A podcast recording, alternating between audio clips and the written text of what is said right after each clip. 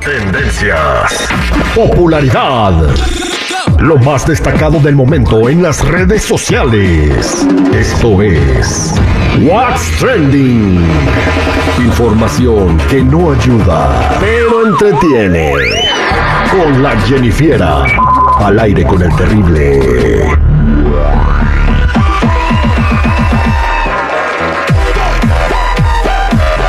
Bueno, ahora vamos a platicar con Jennifiera de lo que está platicando la gente en las redes sociales. ¿Qué está pasando con tus artistas y más, Jennifiera? Adelante.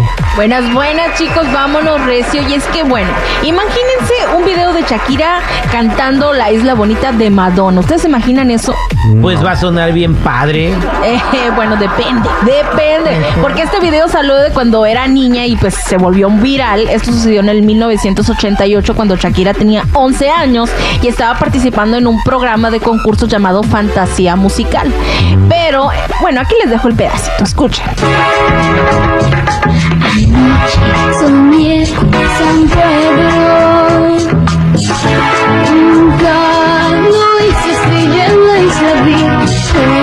Con ojos de fuego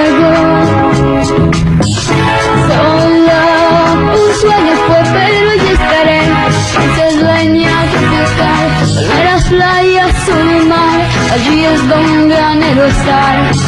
La bonita. Y cuando llega el tiempo de mar En lo alto estará el sol Mis ojos te verán. Solo escucharé Tu arrullo español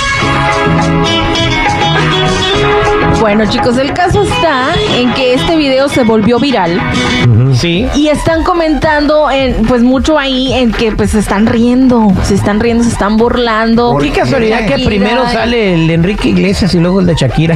Bueno, pero aquí todavía, pues ella tenía 11 años, o sea, no es como que también tenía la edad de, de Enrique Iglesias. Ay, qué bárbaro, güey. Pues allí está, ¿no? Pues se iba agarrando la voz, siguió echándole ganas. Y yo creo que fue como a los 17, 18 años que llegó a México, ¿no? Porque ahí fue donde hizo famosa. Más o menos, y inclusive estuvieron diciendo que si se blanqueó al estilo de Michael Jackson o qué le pasó, porque en el video la verdad pues se ve un poquito más, pues morenita y el pelito un poquito más chinito.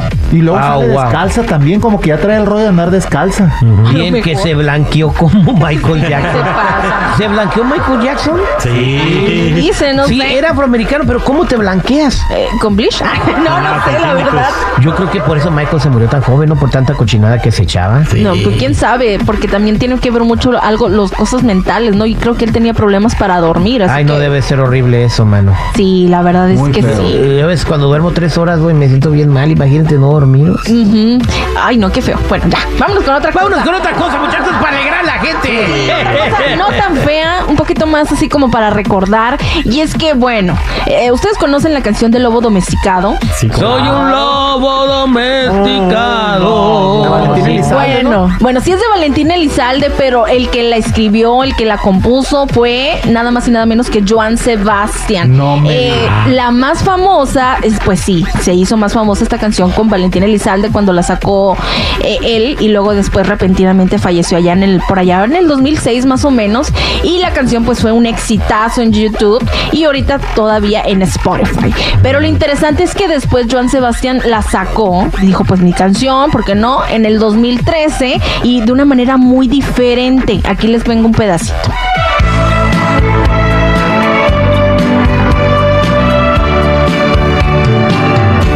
Te han dicho de mí que soy como el río que llega, que besa, que besa y se va. Te han dicho que soy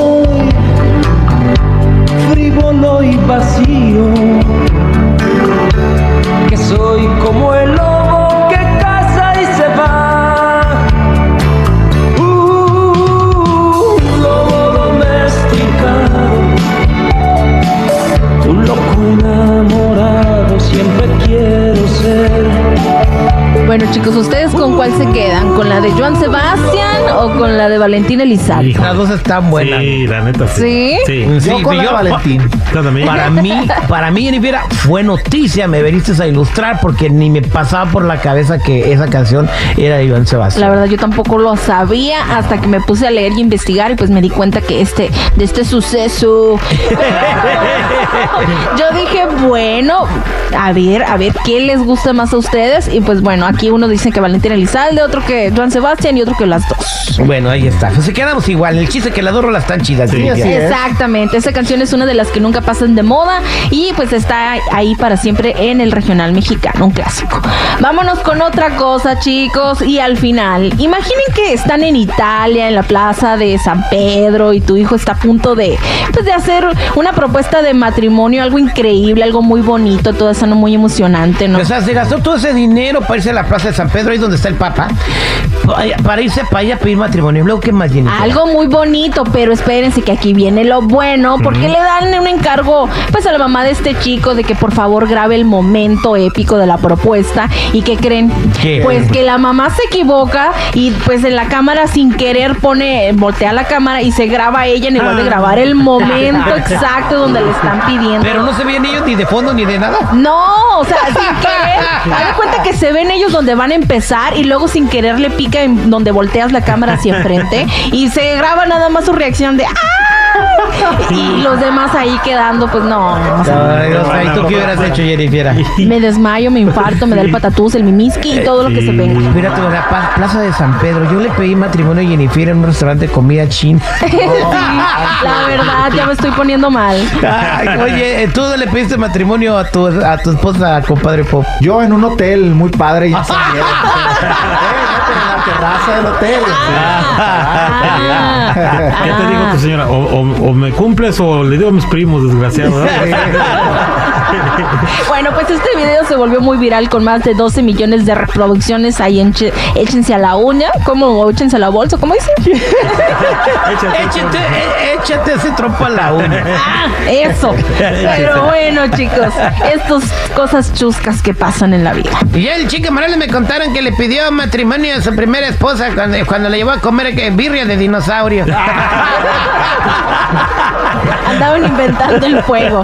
Sí, y, y sí. Ay, no, chicos, pero bueno, ya saben, si gustan seguirme en Instagram, me encuentran como Jennifiera94.